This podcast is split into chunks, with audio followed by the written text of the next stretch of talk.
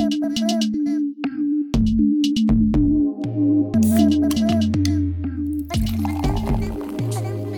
好，欢迎来到巴登巴登，我是零一。今天我邀请到了，也是疫情之后开始拥有自己自行车的阿青，来聊一聊最近大家的城市骑行体会。那阿青，请你用一句话介绍一下自己吧。Hello，大家好，我是被大家称为屁王的阿青，然后我就一直在践行说，希望大家可以自由自在的放屁。好好的，那那我最近知道阿青骑自行车，就是因为人物的那篇报道，而且你在里面居然有一个化名冯琦获得新化名，然后正好我也是因为疫情之后上海自行车非常非常的火热，然后正好那一天同时看到人物和一条都发了关于自行车的推文。然后就想知道阿青拥有一辆自行车，而且是在北京这样的城市，是什么样的心路历程？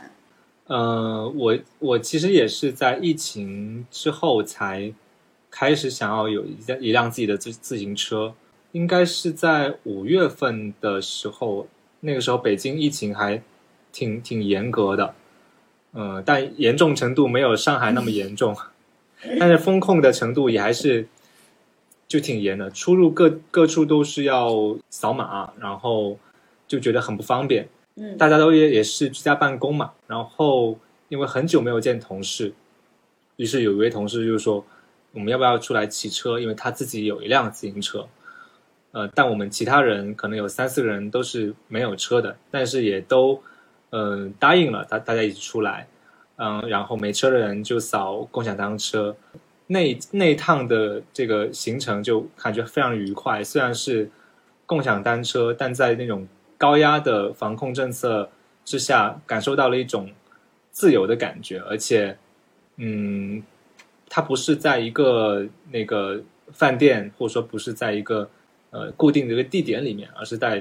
就是大家一一起在路上，会觉得很有意思。然后从那一次之后，就开始觉得，嗯，动了想买单车的这个念头。哎，那当时你们骑的是什么样的路线啊？当时我们大家住的地点都不太一样，比如说像我住在北边，还有一位同学住更远，也是在北边，然后就是东边、南边、东南边都有。然后大家选了一个地点是先去朝阳公园集合，所以呃，我要先从我家骑到朝阳公园，其实是蛮远的，十呃应该是十六公里。当时骑的是共享单车，我们就直接骑过去了。骑到公园，骑到朝阳公园之后，再从朝阳公园去，呃，鼓楼，就是大家先定一个点，然后汇合之后再往，呃，中心地带骑。那你当时用共享单车骑了十六公里，对啊，这是大概有多久？一个小时不到。应该是一个小时。呃，我们还查了一下，也不是查了一下，是有有同事在群里面分享，美团的这个小黄单车是好像是什么轮径还是怎么，就是它踩起来会会比较比较省力还是怎样，就它骑的会比较快，所以我我亲身体会好像确实是的。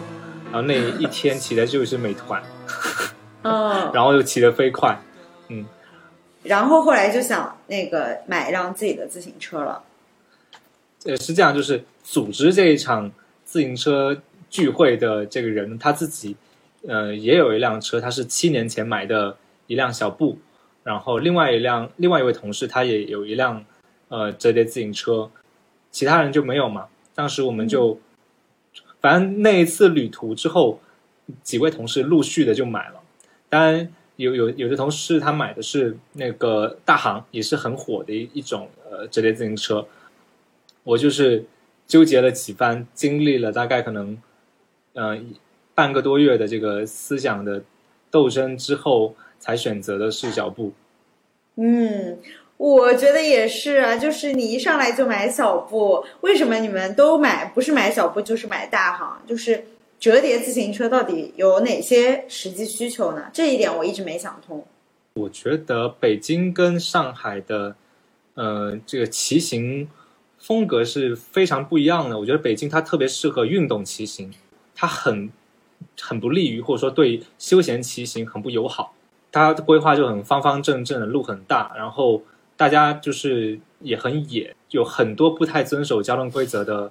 呃，自行车也好，电动摩托车，或者说汽车也会开得比较快。所以如果想休闲骑行，然后就慢慢慢悠悠的骑的话，我觉得那一趟旅程肯定会有很多的阻碍。但如果运动骑行的话，就像我就是运动骑行，就会觉得还好。嗯，因为呃，就是折叠自行车，我觉得它最吸引我的点是它的它能折叠，所以它对空间的这个要求就会好很多。比如说，我可以把它放在家里面，但如果我是一辆呃山地车或者说一些比较大的车的话，我可能放在家里面它会很碍眼，我必须得有一个阳台，或者说我我可能是。这个这个是三居室，或者说有有一个大的客厅，或者是我可以放在什么地下车库，但是是没有了嘛，所以我自己是一个一居室，呃，这样子的话，折叠自行车它就会比较比较方便，就我折起来，然后可以放在我的过道，它也不会太太嗯碍眼，也不会太麻烦。然后呃，就是我如果骑累了的话，我可以上地铁。我还可以打车，比如说我有一次是骑到了骑到了通州，呃，也是挺挺远的一个地方。对，骑到通州应该骑了五六十公里，然后在那边就是跟大家一起聚会，待到了十一点多十二点。那个时候你就不能够骑回来了嘛，因为太晚了，所以就可以打车，打车然后把我的折叠自行车放在后备箱，嗯，然后就很方便。另外就是它就可以只管去程不管回程了。对，就是有意外情况的时候，你可以连人带车，然后就打车带回来。嗯，还有就是上班，大部分的公司写字楼应该都还是可以进折叠自行车的，所以呃，我就直接会骑到公司去，然后带到我的呃，就是工位也放得下。对，哎，你上班大概是要就是多远啊？我上班单程是十六公里。哦，就跟去朝阳公园一个一个距离。对，对，大概每天花五十分钟的时间，然后呃，每天来回两趟。嗯，哎，那你在骑自行车之前，你是怎么通勤的呢？嗯，班车是这样。我在北京有几有几份工作，我之前一直践行的一个原则，呃，其实跟现在很不一样。我之前一直。是想要住在公司附近，这样子我可以步行上班，或者说我骑个共享单车去上班。嗯，因为我不喜欢花太多的，就我很不喜欢在北京通勤。呃，就是比如说我要要要上下地铁，我要花一个多小时的时间，然后在地铁上跟大家挤来挤去，呃，自己玩手机，然后看别人玩手机，呃，然后各种换乘就会很累，所以。我其实选择我的就租住地，我一直都是希望说离公司近一点。但是我今年初搬家，搬家之后，因为它有班车嘛，所以其实我也是就是不需要坐地铁，所以感觉还好。但坐班车坐久了之后，我会发现也是另一种被限制住了。只不过说，嗯，可能过程会舒服一些，但是你的时间点就摆在那。我要七点四十分就得到那个班车点，也也就意味着我要七点，呃，七点二十分我就一定得出门，嗯，然后我六点多就得起床，我觉得就很很累，每天都这样。然后下班呢也是，下班的点它有六点十五分到八点这两趟，所以假设说我有一天工作或者说开会开到六点半，我就已经错错过了那趟六点十五分的班车，我就不得不。就算我不想加班，就算我没班可加，我也要待到八点才走。然后如果我错过了八点班车，我就得等到九点半，因为大家都是那个时候就是打车是报销的，对，很多就大公司就都这样，所以就很不自由。但是有了单车之后，其其实也不只是说有了单车，就是当我开始想骑车，我哪怕骑共享单车，我也可以自己决定我自己的下班时间，比如说六点多。我就可以骑车就回家了，我就不用管有没有班车，所以我觉得还挺感受是很不一样的。那你觉得就是北京的路况通勤骑起来感觉怎么样呢？我给我的感受很好。我其实，在一开始想要买单车的时候，就是我们有一个同事的群，然后我就往群里面丢了这个消息，我说：“哎，我已经下单了，付款了，我明天起就要骑车上下班了。”然后当时有另外一个同事呢，他那段时间在就是买北京的就买房子，所以他做了很多对北京的交通，包括这些什么地段啊，这些什么楼盘的这些研究。他立马就截了一个地图，然后用那个就在手机上画，就给我说：“你这个路况是非常不好的，这边可能会有很多人，你中间还隔了一个奥森，就奥林啊奥林匹克森林公园，所以你要绕很远，然后就是歪歪扭扭的才到公司。你这个就是路况很不好，就很很呃很危险，或者说体验很差。然后我就退款了。对对，然后退款。就是还有一个点，就是我我我当时下单买的那辆车是一辆国产的小布，嗯，对，因为小布它的专利到期了，所以他把他的这个车型就开放出去了，就不再持有了，所以大家都可以用它的那个图纸，所以国内有一些厂家去做。我当时买的是其中的一一款，嗯，然后后来退了，退了之后，嗯，可能再过了两。一周还是一周吧，有一天我就突然想骑一下共享单车去公司看怎么样。结果我骑了，发现我这个去上班的这个路况是太好了。对，嗯，对，一个是我刚刚说的，就北京它对运动骑行很友好。嗯，因为大家都很猛很快，所以你你就会有一种感觉，你是在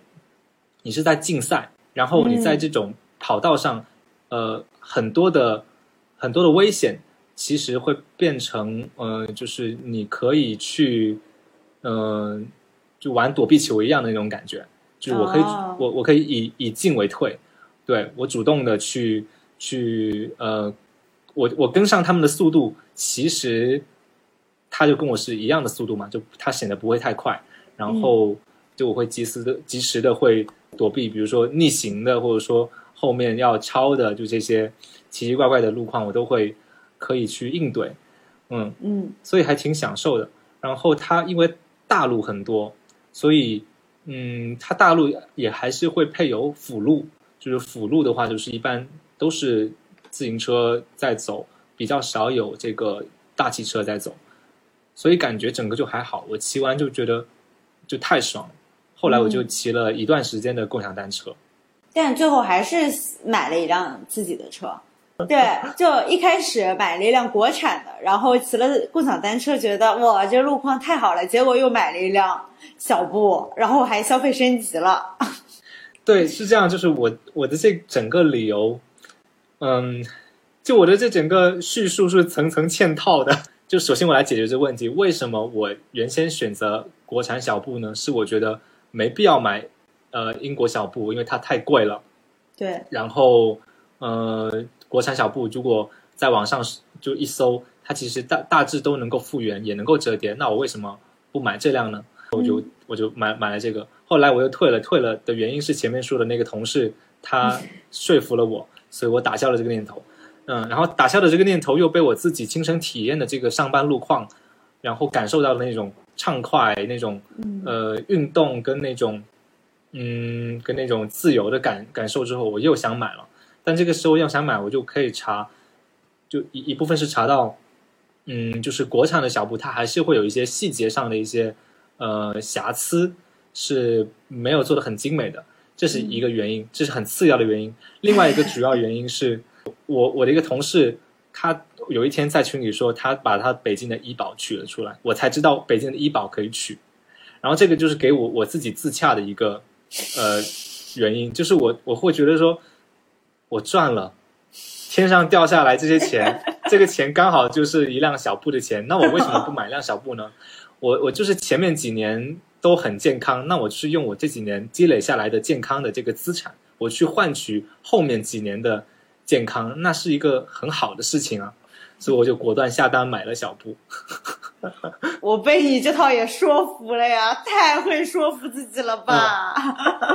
而且二零二二年九月一号开始，北京的医保不再支持提取到个人账户里面，就是在九月一号之前的钱，呃，就是有一半的钱是你自己的，一号之后就都是你只有生病治病的时候你才能够花。今天我的这条逻辑是真的成立了，我是真的是 捡到了这个钱。真的捡到了，哎，那但是小布它的价格区间不是很大嘛？好像入门是一万三，那你买的是一个就是什么样的配置啊？呃，我买的，对它打动我的一个点也是因为它的颜色，我买的是一款呃 S 把的这个皮卡迪蓝色，然后它这个蓝色跟我的头像的颜色是就是很像。一个蓝一个蓝，是的，阿青的头像一直是一种神秘的蓝色。然后那天我在人物那个文章里面看到阿青和自己的他的自行车，那个自行车就是这样子，很是那种有光泽的那种蓝色。嗯，对，所以我就觉得，哎，这就是本命的颜色，然后就我就下单买了这辆车。嗯，然后买小布，就我当时太火了，我只能够订购。是的，现在也是，上海也是，没有什么现车，好像。对，他是要订购，提前至少提前两个月预定，呃，所以我当时下了定金之后，呃，我我为了确保自己不是不只是因为一时冲动，而是呃真的是想清楚了，并且有这个这个资格去这么奢侈的消费，我就好像下了一些。呃，给自己做了一些心理建设，跟做了一些自己小小的一些考验。比如说呢？对，比如说我会觉得，嗯，就我以前上班我是会去健身，我或者是运动去健身房的，大概也是要花一个小时的时间。但现在就是有了小布之后，我的通勤时间跟我的运动时间是就是一起解决了，就是这是一个，它它同时能够满足我通勤的需要，也能够满足我运动的需要。第二个，第二个是，呃，我觉得以我现在的体能是能够天天骑行的。然后我为了检验自己体能能不能天天骑行，以及我有没有这样子的恒心跟热情去去保持骑行，我大概是那一个月给自己制造了很多机会骑共享单车，骑了大概四百四百公里吧。哇！所以我觉得，呃，因为。在下预下下单预定到拿到车，就是在期间你还是可以反悔的。所以如果我坚持不了了，那我可能就我我会退款，我不会买这辆车了。他可能会给另外的的人。嗯，明白了。那你当时就是除了小布，你有没有看别的自行车啊？没有，呃，因为我首先看的就是折叠自行车这个品类，需要的是骑行上的这种运动的劳动的感觉，这种运动的感觉。嗯，然后才是骑行体验。共享单车也是会给你这种劳动的体验的。有有，但确实骑骑骑了一段时间小步之后，再回去骑共享单车，我会觉得共享单车就是豆腐。真的真的真的，现在根本就不想扫码骑那个车。对，就觉得骑起来没有实感。对。就是没有骑车之前，我会觉得骑共享单车它就是单车，但现在会觉得这怎么柔弱无骨的感觉？对对对，是。那你的我有看，就是我也看了很多小布的测评啊，还有一些玩家他们改装什么的，好像就是大家买到小布以后就会自己做各种各样的 DIY 改造。你会给它加一些什么样的嗯，就是配件吗？我就。在后面挂了一个塔卡莎，一个小黑，好像没有做其他 DIY。有车篮吗？哦，有有有，但车篮这个不是标配嘛？就是嗯，因为我有有背书包，然后如果背书包就很很热很闷，会闷出一大整个书包痕。嗯，然后就可以把它放前面。哎，你的小布是可以变速的吗？可以，六速。哦，那比如说你现在周末就是呃工作日的话，就是通勤骑车，然后每天大概来回有两个小时不到。那你周末会去哪里吗？也会以单车为这个交通工具吗？对，周末要出去基本上都是单车，比如说去咖啡馆就都去用单车去。然后昨天晚上我是呃，就天气特别好，然后我就随机随机骑行了一下，就没有看地图，然后凭我的记忆去去骑，结果就骑到了以前住的那个家，嗯，呃，然后就去旁边的一个酒酒馆坐了下来，非常奇葩的打开，就是打开电脑开始工作。嗯，我觉得有自己的单车，在这个疫情的这种大环境之下，特别爽的一点就是你不用掏出手机扫码，或者说安检之类的。对，确实确实，哎，那你有加入什么就是骑友呃什么骑友的社群啊之类的？不知道北京这种骑行的社群氛围好不好啊？应该挺好的。我有加两个社群，但是我从来没有跟大家一起活动过，因为，嗯，其实我比较享受一个人骑行，嗯。就大家一起骑，呃，之前跟同事一起，主要是大家就也也认识嘛，就当时的骑行的那个，我们我们的方法是先定一个点，然后大家天南海北就往那个点走去，所以我会觉得那个过程其实很舒服，因为大家都有一个共同的目的地，会花比较多的时间，几十分钟、一个小时骑到那里汇合，然后再往下一个地方走。嗯、但是我看，呃，这些社群就是现在这些社群的活动，就我我我所参加的这两个，呃，大部分都还，嗯、就比如说就定在某一个门店，然后骑来骑去的，或者说会去，呃，那个叫什么长安街，长安街夜骑，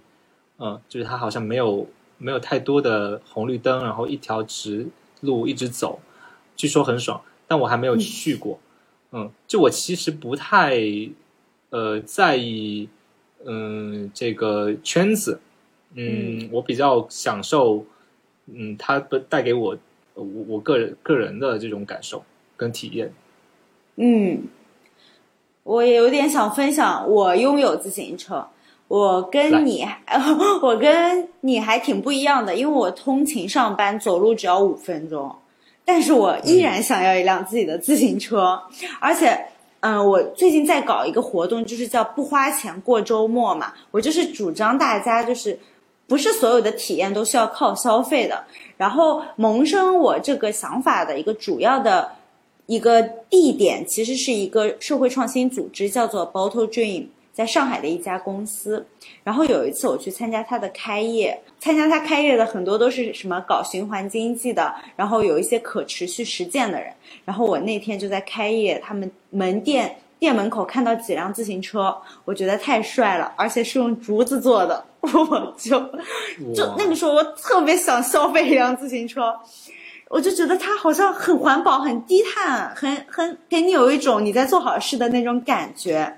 Bottle Dream 它的线下的实体店和我家骑行的话，大概是十五分钟左右。然后我又每周大概要去一两次它的那个店，所以我那段时间我就特别想要一辆自行车。我觉得停在它的门口好像也很安全，然后我就开始琢磨起想要一辆自己的自行车了。就是因为你就是想要一辆折叠自行车，所以你没有看更多门店。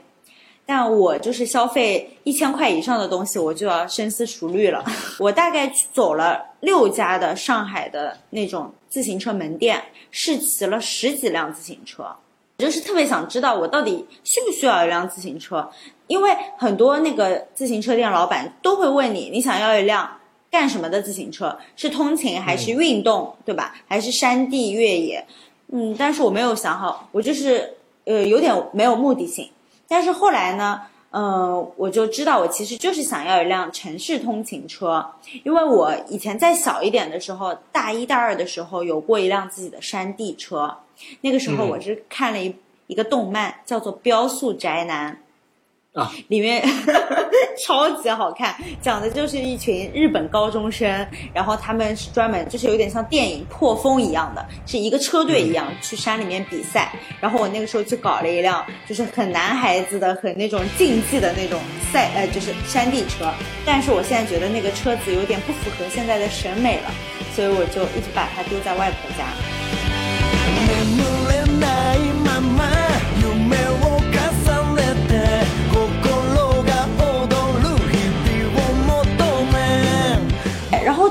了几家上海的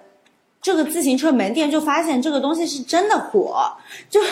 比如说，我先去了上海网红最网红的一家自行车店，在巨鹿路上，它就是全部都那种很复古的钢架。然后你一进去呢，想试一试，这个老板头都不抬，根本不看你，就是他不缺生意一样的。然后你就问他这个车有什么区别啊什么的，他都不理你的，他就会说这个是现货，要就拿啊。然后我当时又不觉得现车有什么大不了的，后来才知道，就是现在就是上海几乎没有什么现车，尤其是你要找到自己喜欢的尺寸、颜色，然后还有你要的车型，嗯。然后后来我去了那个捷安特嘛，因为我觉得捷安特好像就连锁品牌，然后它的性价比会比较高。比如说两千块钱，它就能来一台就是比较好的变速的车了。我去了以后，捷安特的老板就是那个店的店长，他自己在修车，是旁边站着几个捷安特的客人，然后老板那个店主就对客人说：“哎，你去招呼一下客人。”就是他的那种感觉是很有。很很有社群感的，他的店主和客人好像就是很亲近了。然后那些客人呢，就会帮我推车、试车、校正一下车头啊什么的。我还挺喜欢那辆车的。它捷安特专门有一个女性骑行的子品牌叫 Live，嗯，但是没有我喜欢的颜色。我就问他那个店长，就说我怎么样才能就是蹲到我喜欢的颜色呢？呃，我能加你微信，你会就是微信告诉我吗？他就说他。到现在，捷安特分配分配自行车的制度就是随机分配。你如果要某一个尺寸的什么颜色的，就是要一台一一个一个打电话去问。他也不会发朋友圈，因为加微信的人太多了，就是不可能就是你先发微信，他就把这辆车给你。就是你得就是到店里面或者打电话给每一家店去随机蹲，然后有一个客人听了这这段话就说，嗯嗯，对的对的，我这辆车等了半年，那辆车三万块钱，就然后我就意识到现在这个自行车是有多么的热手。呃，我还去了一家店，好像北京也有，叫 R E，你知道吗？啊，对，我在 R E 买的。哦，对对对，R E 还是蛮有调性的。他在上海也开店了，然后他主打的是那种驿站的空间的感觉，就是他提供的是一种嗯自行车文化、潮流文化的一种服务，而不是像嗯比如说捷安特就是特别的呃直男和竞技，他还是蛮就是也也也是蛮注重体验的。但是我那天去 R E 的时候，他就是只给我一辆，就是这些自行车品牌都会自己组装或者说自己。定制他们自己品牌的一种车型，然后那一辆，嗯，我去的时候，他就只有一一种车型了，就是六千多块钱的，但这个就是超我预算了。我对一辆我的自行车的，呃，想法就是两千块钱左右，因为他只告诉我这辆车值六千多块钱，但我没有横向和纵向对比，我不知道它到底怎么好。然后我男朋友陪着我。看所有的自行车，我男朋友就是坐上那些专业的自行车店，他都会觉得这个车店坐垫很硬。他还说，他就说没有那个共享单车，一坐下去还像坐在沙发上那种柔软的感觉。啊，对对对。然后我们就不知道这个坐垫为什么要做的那么硬，膈应人。然后呃，那个那个 R E 的店员，他回答的呃也让我有点就是不懂。那个人就说。啊，你就是，他就说哈罗单车的这个坐垫只要二呃几十块钱，二三十块钱，然后我们又就觉得啊，你说一个成本价，我又不知道它到底为什么要设计成这样嘛，就是好像没有给出一个很让人信服的回答。于是呢，我们就把这个问题带到了下一家自行车店，那个自行车店的老板他至少给我的脑海里面提供了一个框架，就是他告诉我。至少最入门的，对于一辆自行车来说的价格因素，X 轴和 Y 轴。X 轴的话就是，嗯，它的车架是什么材质的嘛？钢架、铝合金还是碳纤维？然后它的 Y 轴呢，就是你是要单速还是变速？那我起码就知道我是怎么加价啊，怎么样的？他也会跟你讲不同车架它的弹性、重量为什么那个贵一点。然后我们又问他，那你这个坐垫为什么要这么硬？这么小，他就说是为了防止摩擦，因为我们当时我们骑共享单车的时候，一直是那种坐立着的，不太是那种俯身的。但是你骑的越久，你的那个力量，你其实是要靠手臂和你的臀部一起去支撑，就不会全是臀部在支撑。然后呢，又要减少你大腿和那个坐垫之间的摩擦。嗯，嗯，我觉得哦，这个回答的好像挺专业的，而且它就是不是开在上海那么市中心的一个地方，也是开了很久的一家自行车店。我就说我想定制一辆，我都已经准备让买他们家的了。嗯，但是就是因为我的身材比较小，然后它的车架的选择就是很少，我就是要挑颜色。他给我发来图片上，它的车架上都有一个那种像 PPT 字体的 logo，然后上面写着 Level Up。我就说能不能别有这个水印？他就说不行，这这人家也是品牌车架。然后我男朋友就辣评，他就说哦，这个不叫定制自行车，这个叫订货自行车。所以就换了一家店。对，所以这家店就是也是不行了。结果后来呢，我有一次去我前司去跟他们聚会，我前司他们正好院子里面挂着一辆自行车，我就说这谁在出自行车呢？然后后来呢，就是有一个朋友，他就是有了新的自行车，就把这辆车给出掉了。然后我当时真的我就是什么都不懂，我就是骑了一下，我觉得挺顺溜的，我就说好的，这辆车我要了，你卖多少钱？他就说他要卖一千两百块。但是我刚刚那个 Level Up 那个店啊，只要一千八百块，我就觉得这个差距不是很大，嗯，而且我觉得骑起来差不多，我就说，哼，你这个车八百我要了。结果那辆车他买回来要四五千块钱哦，啊，然后然后后来呢，我就是后来我就他就告诉我，他就是好像随口一提，就是说这个车是在速度猫组装的，我根本没有听说过速度猫是什么。我在小红书上做了那么久的功课，没有听说过速度猫 （Speed Cat）。然后我就我就有一天晚上下班后，我就想着，那我去这家店看看。结果一看我就爱了呀！那个老板，你看过《爱情神话》吧？看过。哦，特别像《爱情神话》里的那种上海爷叔开的店，一个很小很小十几平方米的店，但是里面全部都是挂着的自行车，然后外面有一排自行车，非常低调。然后那个老板就是穿着一个裤衩，穿着一个那个夹拖，就是轻描淡写的说他们这家店开了二十六年了。嗯，哇，对，然后呃，让打动我的是他对于自行车的认识。如果说呃上面一个就是回答坐垫的人，他对自行车的认识是在结构层次的，那这个老这个 Speed Cat 的老板对自行车的认识是细节和做工层次的，因为他自己有一个自行车工厂，它是专门做出口的。就是它这个，它以前一直是靠出口的那些营收去养它这个门店，所以它对自行车是细节到这个润这个油是什么颜色，它就能看出好坏，以及一根线头，你把它就是捏捏碎，它是不是会炸开花一样，还是会拧得非常紧，以及一个轮胎上面是蝙蝠网还是什么什么单线网，反正它就是看一眼细节，他就知道这辆车的做工了。厉害！太厉害了！打动我的是什么呢？是我就是把我朋友要卖的那辆车，他挂在闲鱼上，我就给他看一下照片，我就说这是你这里买的车吗？然后呢，他一看就说哦，这辆车是几呃几年前的，是出到哪里去的，他全部记得，而且他就是嗯，他只认车不认人。所有他的车买了以后，你每隔半年去保修、去维护，全是不要钱的。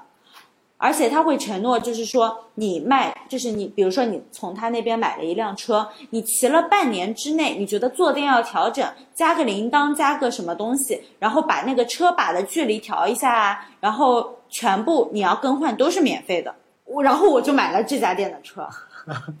哦，你哦，我以为你买的是刚刚那个八百的那辆车。哦，后来后来一千两百块是后来是这个样子的。我本来呢在这个速度猫门口看中了一辆鲜黄色的呃大号版的美团单车的样子的一辆车，我觉得非常帅，骑得很快。结果呢，我就是发现我的男朋友骑着共享单车根本就跟不上我的那个自己的车，那我就觉得我这辆车不就白买了嘛？就是我要迁就他骑共享单车的速度。然后我就说我们把那个朋友卖的那辆车也拿下了，所以这两辆车全部都是速度猫的车。哦，所以你你在速度猫的店买了一辆车，然后刚刚那辆车也买了。对对对对对对对的，哦，嗯。那那还蛮有意思的。是的，后来其实就是已经觉得自己就是特别想要一辆车的时候，就是会就是纠结到底和哪个店主的那种气质啊，还有他的那种服务理念比较符合。啊，嗯，不过咱俩买车的故事真的很不一样。对的对的，我觉得好搞笑啊！就是大家都会纠结，但纠结的点都不一样。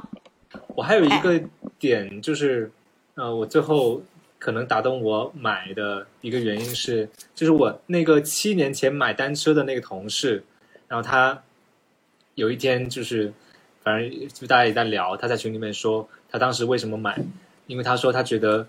嗯，决定买下来这辆车，他就会陪他很久，呃，十年二十年，所以，嗯、他当时是抱着这样的心态去买的。这番话给我还还是挺挺深的感受，就是他会觉得，我会觉得说，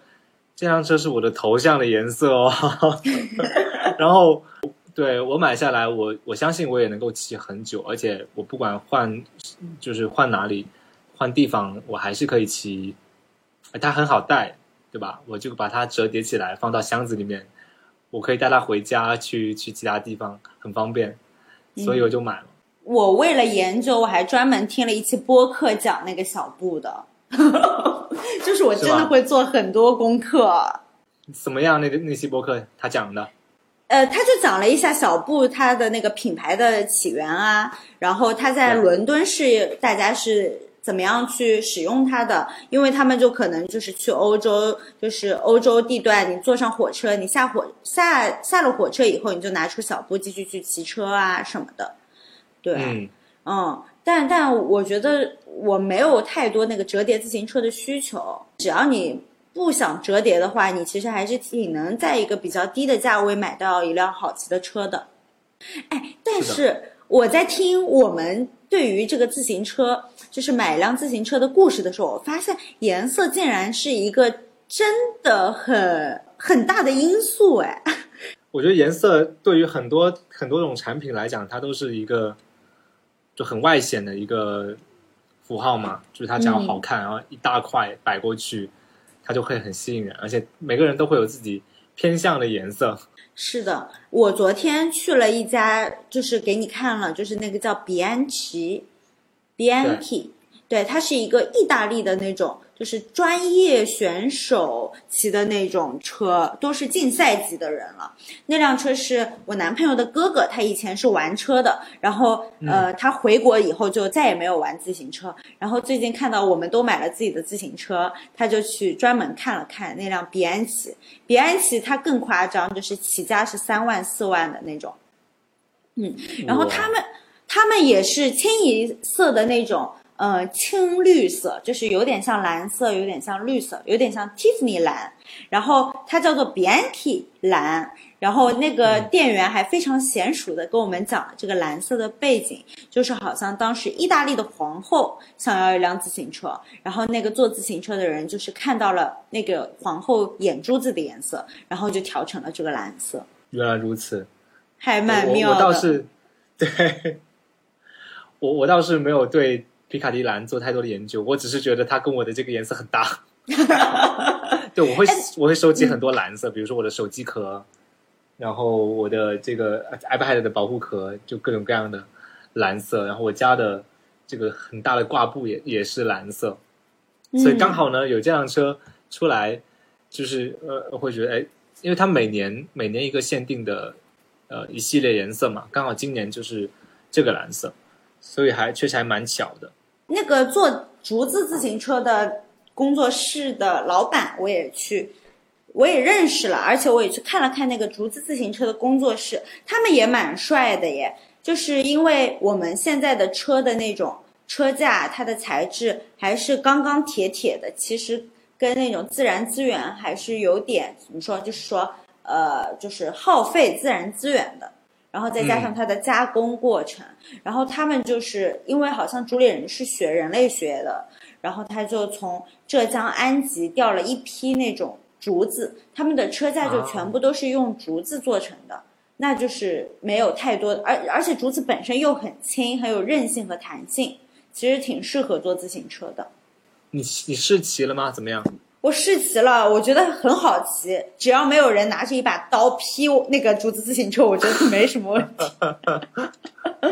对，其实我我好像是也看过哎，你说，呃，我是去他那边去借一本自行车的书的，就是他那本书叫做《向哥本哈根学习》，什么全球自行车城市的那种决策指南。嗯嗯，就是最近我发现，呃，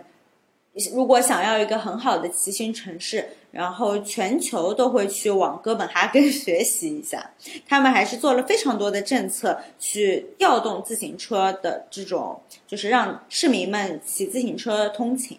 我可以讲几个例子，百分之七十五的哥本哈根市民，他们在冬天的时候都还会骑车，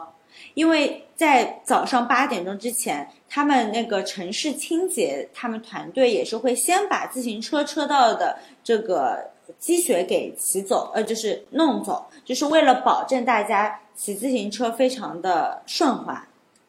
对，就像人物那个文章里面也写了，什么上天桥的时候会有专门的自行车道，很容易推上去。路边的垃圾桶是倾斜的，骑车过程中可以很方便的扔垃圾。路口有专门的平台设置，等红绿灯的时候不需要下车，踩着平台，一旦绿灯就可以即刻发力。然后自行车道还有专门的绿波，按照骑行速度设计。只要在骑行时赶上这一连串的绿灯，下一个路口就不用继续等红灯了。在这些设在这些细节设计下，哥本哈根的人们骑车可以很快，因为人们有足足，因为人们有足够的安全感。然后我今天还在读那本就是哥本哈根的那个书，我发现哥本哈根作为一个城市友好的城市，其实并不是与生俱来的，就它并不是，呃，天生的就是一个自行车王国。这个我觉得还挺有意思的，我想分享一下。好，就是其实一九四零年的时候，在美国的领导下，许多许多的欧洲城市制定了大规模的高速公路系统计划，哥本哈根、阿姆斯特丹都在这些里面。然后就是一九四九年的时候，自行车大都是在为汽车腾出空间。一九五零年到一九六零年的时候，都是就是大量的自行车的专用车道都被拆除了，汽车超级超级多。一九六二年的时候，当时哥本哈根的市长他还就是完全，他就是完全主张以汽车为中心的发展，并且在一九七二年拆除了所有的有轨电车铁道。然后，什么事情是深深打击了丹麦呢？就是一九七零年两次石油危机。嗯，嗯，我觉得我觉得跟跟现在的现在的危机还挺像的，你你认为现在是我们处于什么样的危机之中？就也也一样是能源危机啊。然后他们第一次出现人那个石油危机的时候，公共汽车已经完全取代了电车，电车都已经停业了。自行车那没办法，大家还是得，比如说因为石油危机，石油变贵了，自行车还大家还是会选择自行车出行。但是自行车道那个时候也没有了，自行车的死亡人数飙升到历史最高水平。哥本哈根市政厅大广场上就是大面积公众示威，就是数万人骑车，要求一个更安全的骑行条件。然后这件事情呢，就是一直到一九八零年，政府开始有了意愿和预算去做这件事情。一九九零年，他们就开始做那个自行车道了。一开始特别搞笑，他们就是规划这个自行车道的人就觉得，哦，骑车的人应该是喜欢弯来弯去的那种，有曲线，让他们的骑车更好玩。结果没有人要这么骑车呀，因为人家都是想要从 A 点到 B 点，最最直接、最简单的路程才是公民们想要的出行。对，然后后来才慢慢这个规划慢慢转向了通市中心的主干道上，重新分配城市交通空间。嗯，然后就现形成了现在的模样。对你分享的这个故事，我觉得也还挺有启发的，因为我也一直在想，就是很多人会说，比如说就中国不适合骑车，或者说北京不适合骑车，很不友好。但我我觉得一方面是说，比如说北京的这个交通规划或者说政策的制定者，他会为了骑行的人群来制定专门的规划专门的这些刚刚说的，比如说车道，或者说红绿灯的时候它的一些呃，就是一些踩踏的平台这样的一些便利的设施。另一方面，是不是呃需要有更多的人上街，需要有更多人开始骑骑自行车，形成呃就更多的这样子的一个趋势，然后才也能够倒推影响到政策的制定。我觉得它就是一个相互相相辅相成的一个一个事情。嗯，嗯所以所以对，这是这是一个点。然后第二个点是刚刚提到，就是呃，丹麦当当时呃哥本哈根，它为什么从呃自行车呃不就汽车中心转向呃又又转向自行车呢？是因为遇到了两次石油危机，就是我我觉得跟我们今天面临的这个世界，我觉得还是挺像的，就是能源的一个危机。它不是那种突然间就没有的用了，但就是、嗯呃，我们一方面又想要更清洁的能源，但是嗯，或者说有很多的这个行业，很多的这个趋势是想走这个，比如说电动车这样的一个潮流，但是很现实的情况是，咱们现在呃能源结构还是以火力、火电为主的啊、包括呃特别仰赖这个呃煤炭跟天然气，所以在这呃一个过渡的期间，其实呃用使用太多的电力，或者说发展太多的电动车行业，嗯，它也并不完全是一件好事情。就是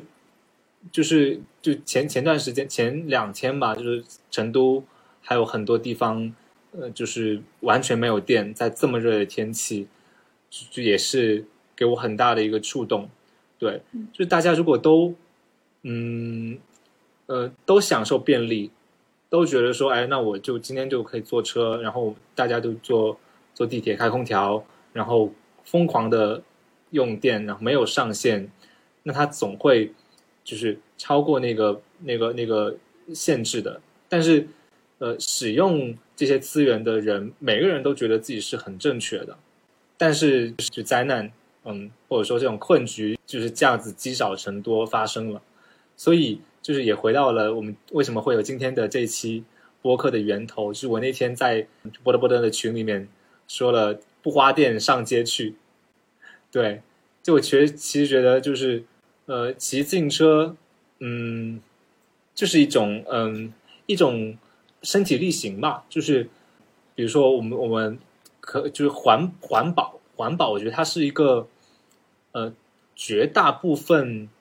时候，或者说是也是不得不的这样的一个状况啦，就是我们很容易，嗯，呃，就是口号会先行，对，因为我是在七一八年就毕业之后，第一份工作也陆陆续续也接触了，参与策划了一些这样的活动，了解这样的一个议题，就会觉得，呃，其实大家都，嗯，说的都很容易，就是这个别浪费资源啊，或怎么样怎么样的，大家都也一呼百应，也很多人传播，也同样觉得说，呃，就是能源的危机是很可怕的。但是，一回到现实生活中，我想点外卖，然后我想今天就开空调，开得很冷，我不想晒到任何的这个，我不想受到任何热气。就比如说我之前在广州，我从地铁从走那个地下商城，一直到我到到居住地，它可能全都是冷气。对，嗯嗯，我我们能不能够，嗯，让自己辛苦一下？嗯，所以，是所以我觉得骑骑自行车就是就是就是其中的一种，呃，一种一种行为吧。就是我们每一天都要出行，我们改变我个人的出行方式，其实就是一种身体力行的环保的行动。就像你在骑自行车的过程中刻意去寻找一种劳动的感觉一样。其实这是很好玩，也有乐趣的。就比起别的，你要比如说不开空调啊之类的，我觉得骑自行车已经是一个非常轻盈的，就是一个低碳的小小的举动，而且它还太好玩了。对对，说到自行车劳动这个点，给我的一个很大的感触就是，我们身边的朋友吧，包括我们自己，很多的这个工作性质，它都是以脑力为主的。脑力活动这个工作干了一久之后，会有点不舒服。就我觉得身体也还是需要运动起来、劳动起来才能够有协调。所以，比如说培养运动爱好，或者说呃骑自行车出行，我觉得是在另一种程度上弥补了这种身体劳动这个的这个空白。嗯，是的。哎，那你骑车那么多公里，你起码有有没有一千公里啊？我现在应该是一千八百多了，哦，你有没有摔车过？没有摔车过。我我是这样，我在哪哪怕我车还没到之前，我就已经买好了头盔。我骑共享单车后面两周的时候，我都是戴头盔的，所以你会看到 北京有一个人骑一辆黄色的共享单车，然后然后我那个头盔我还买买的是符合欧盟标准的，嗯呃，它它它还挺贵的，一千一千两百块钱。就我觉得这个东西很重要嘛，就如果真的就你不出事儿还好，你出事儿了就就它能够保命的。第二就是我戴眼镜，我近视，然后那个头盔刚好有一个防风镜，嗯，所以我就哦防就是有这个防风镜或者说骑行眼镜是很重要的事情，因为比如说骑要骑二十公里，你的眼睛总会进三四次风沙，然后如果不小心进了一些小动物、小虫子，是很麻烦也很危险。你不可能在就是骑行过程中要突然间停下，然后把把眼睛抹掉，就那其实是蛮危险的。所以我觉得大家骑行的时候也也也头盔跟眼镜是很重要的。嗯，是的。但是我前就昨天我就摔车了，也跟大家讲一讲，就是我我可能是就是我发现骑行服还是有其必要性和很重要的必要性的。我就是穿着那种很宽松的裤子，然后呢又带着那种吊儿郎当、细细碎碎的那种斜挎包，就是呃带子比较长，然后它会晃荡来晃荡去的。那如果说我平时慢慢的骑车，可能也不是特别危险。但是那天我就是和我男朋友两个人，就是在马路上，哎，觉得好像很轻佻啊，有点那个无视，就是不尊重马路了。在那边就是说，我就在靠得很近，然后我就是想，就是在搞一些玩弄挤眉弄眼那样子的姿势。然后我们两个人的车就慢慢的靠得很近，然后可能我的。斜挎包就卷进去了，还是怎么样？然后下一秒钟我就看到我和我男朋友两个人都翻车了，然后就是啊一哦一下子摔倒了，呃，就是但是是还不是头着地，是手着地，然后但是还是咣的一下跌倒，我就一直感觉我那个 Apple Watch 在震动，然后我就在想震什么呢？而且我那个时候已经就是有点想吐了，我一看那个 Apple Watch，它不是有那个跌倒提示嘛？他说，哎。你看起来似乎摔了很大一跤，我说是的，是的，对对对对对，还是蛮吓人的。